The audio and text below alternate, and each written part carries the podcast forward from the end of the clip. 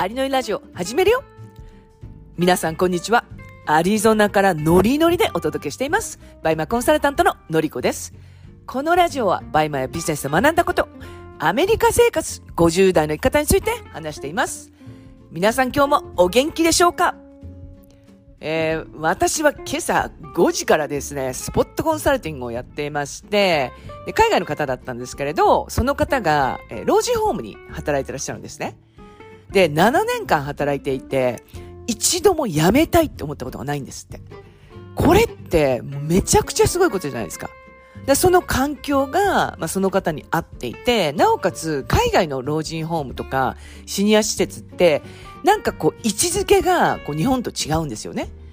なので、こう、結構その、まあ、ご老人のお話を聞いたりすることによって、学びが大きいってのをおっしゃってたんですよ。なんかそんな環境で働けるのって本当素晴らしいなって私は思ったんですね。で、アリゾナのことをちょっと考えていて、アリゾナって、えー、55歳以上しか住めないこう街があるんですよ。で、そこに行きますと、本当にスーパーから、郵便局から、もうそれ以降の、まあ、年齢の方が、あの、実際に働いてっていう、もう街全体が本当に、その、まあ、シニアの方が生き生きしてるっていう、そういう、まあ、場所があるんですね。で、それ以外だったら、まあ、コンドミニアムとか、あとは本当に何ですかね、その一つの、うん、集合住宅っていうのかなみたいな感じで、そこの、えー、ゲートを入っていくと、もうそこからはその年代の人しか、まあ、あの、まあ、住んでなくて、そこには、ほん、テニスコートがあったりとか、あとはレストランがあったりとか、もうそこで全てこう賄えちゃうっていうところが結構あるんですよね。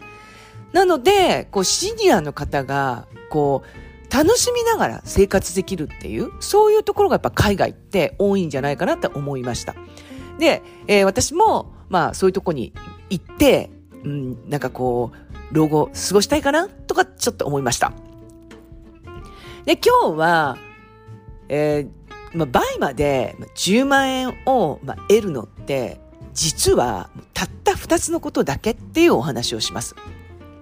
で皆さんの中で、こう、バイマもそうなんですけれど、他の情報ってもう今、その SNS とかネット上でもういくらでも出てくるじゃないですか。で、バイマのノウハウも、もう以前だったらもう本当に少なかったと思うんですね。でも今はもうツイッター見ただけでも、情報得れるじゃないですか。で、そのノウハウとかがもう簡単にこう得れてしまうので、なのでこう結構そのノウハウがこうたくさんこうインプットされちゃうってことってあると思うんですよね。で、私なんて、ツイッターやってますけれど、えー、ツイッターで、えー、バイマの情報とかって得ないんですよね。で、それは、やはりその、ノウハウをたくさん私は入れようって、元から思ってない人間なので、もう本当にミニマムのノウハウで私はいいって考えてるんですよね。で、それっていうのは、たくさんノウハウがあると、迷っちゃうんですよ。どれをやっていいのか、どれを選択していいのかっていうのを結構迷っちゃうんですよね。で、えー、よくその、まあ、生徒さんとかの話で、ツイッターの話が出るんですよね。で、その方とか、まあ、その方っていうか何人かの話を聞いてて、めちゃめちゃツイッターの情報をよく知ってるんですよね。そのツイッターのバイマの情報ですよね。いや、この方たちすごいなって思うことがよくあって、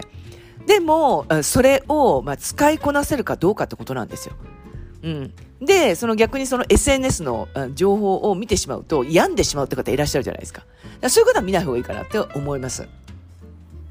で、これ何が言いたいかっていうと、そのノウハウをたくさんこうインプットすることによって迷いが出ちゃうんですよね。なのでなかなか結果が出ないって方がいらっしゃるんですよ。要するに国内買い付けをやったらいいのか、海外買い付けをやったらいいのか、セレクトショップやったらいいのかっていうその戦略での迷いあとは、バイマの外を見た方がいいのか、中を見た方がいいのか、とか、あとは外注化？っていう意味で、なんか出品外注化しても、ツイッターではこう赤字になるんだったらやらない方がいいっていう情報を得ちゃうと、もうそこでもマインドブロックかかっちゃって進めないじゃないですか。なので、えー、ものすごくシンプルに考えてほしいなっていうのは最近私がよく思ってるんですよ。で、10万円の結果って出すのって、えっと、私はもう本当に倍マナイリサーチと外注化、出品外注化だけをで、その10万の結果を出したんですね。もうそれ以外の、もちろんその情報っていうのはそれなりに持っていましたけど、もう、あの、そこで、まあ、習ったことをそのまんま、まあ、活かしたっていうのはありますよね。で、このバイマ内リサーチと、出品外注化っていうことなんですけれど、その、まあ、バイマ内のリサーチっていうのはものすごく大事なんですよ。特に、まあ、初心者の方、そして、えー、まだ10万円まで成果が出てないって方は、バイマの中がどんな状況かを分かっていないと、外のインスタグラムとかを見ても、やっぱりそこがリンクしてこないんですよね。分かってる方っていうのは、インスタグラムを見たときに、例えば、インフルエンサーが何か一つ、まあ、商品を持っていたとしますよね。で、その商品を見たときに、バイマの中を戻って、あ、バイマでもやっぱり売れてるんだなっていう、そういうの、まあ、発想から、そこからやっぱり派生して考えていけるんですよね。で、そのバイマの中で、まあ、どんなブランドが売れてて、どんな商品が売れてて、まあ、どんなショッパーさんが売れてるかっていうことを知ることがまず先決ですね。で、それこそもうリサーチにしたら、バイマの中で、え人気の、まあ、ものを探す、まあ、リサーチをやっていくってことなんですよ。で、それっていうのは、え人気の商品を探す。もう一つは、まあ、人気のショッパーさん、いわゆる売れてるショッパーさんを、まあ、見ていくってことなんですね。で、私はいつもお勧めしてるのは、売れてるショッパーさんを見ていくってことなんですよ。その売れてるショッパーさんの、を研究していけば、それを自分のアカウントに落とし込めば、売れてくるんですよね。で、もちろんその人気の商品を探すっていうのも一つなんですけれど、人気の商品を探すだけだと、それ一つの商品だけになっちゃいますよね。で、初心者の方とかは結構そこからこう派生して考えていくっていうのはなかなかその難しくなっちゃうので、商品単体を一品ずつ出していく。そうなるとものすごく時間がかかるじゃないですか。なので、その人気のショッパーさん、まあ、いわゆる売れてるショッパーさんをこう見ていって、その方のまあ出品傾向を真似したりとか、あと配送はどんな風にしてるのとか、あと仕入れ先とかはどんな感じなのかっていう、そういう方たちをたくさん見ていくと、バイマっていうのは、こういう人たちが売れるんだっていう結論に達すんですよ。で、最終的に、その方たちの、まあ、やっている、そのやり方とか、あとこのた、この、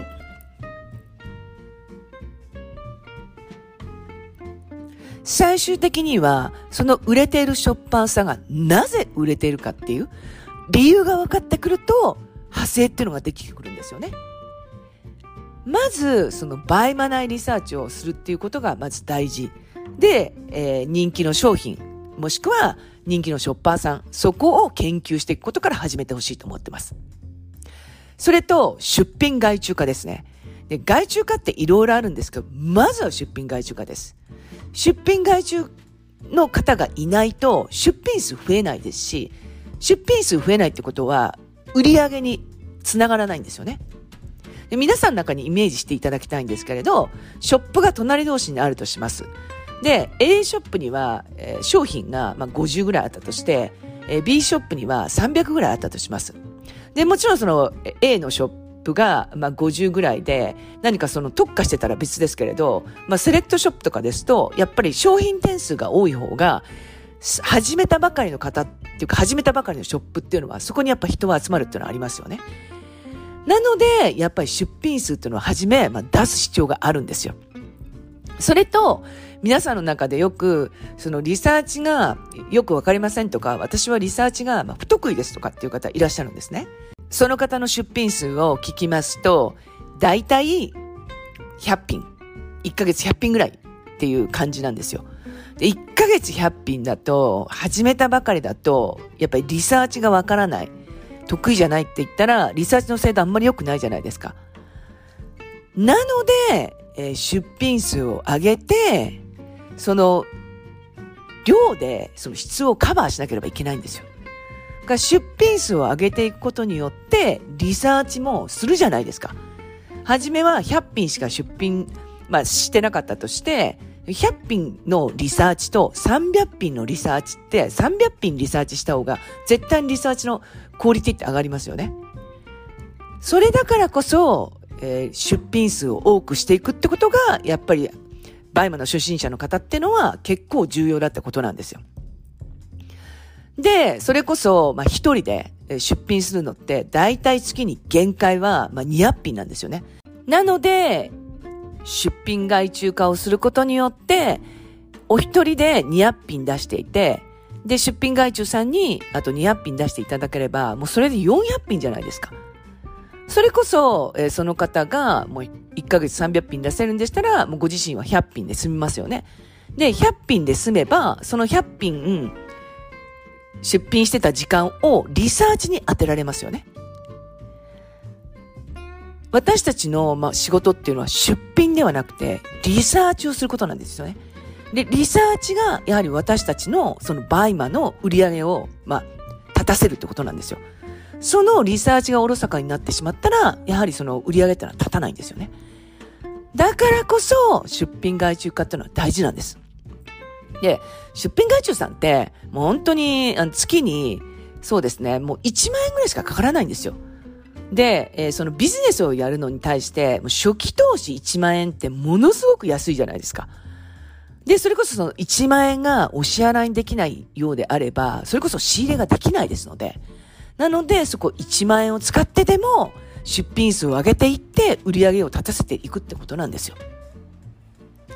で、今日は、この10万円の結果を出すには、2つのことをやってほしいってことで、バイマ内リサーチと